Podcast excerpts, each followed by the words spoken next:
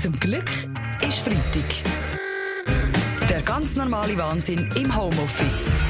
Mit dem Fabian Unterrecker. Und dem Bastian Giraud. Herr Giraud, Sie sind ja einer von den Parlamentariern, die dafür sind, dass alle eine Maske tragen. Ja, das ist korrekt. Wir müssen alles dafür tun, dass alle Schweizer so schnell wie noch möglich ÖV fahren. Sie selber sind ja bald wieder mehr unterwegs, wenn das Parlament dann seine Arbeit aufnimmt. Ja, ja.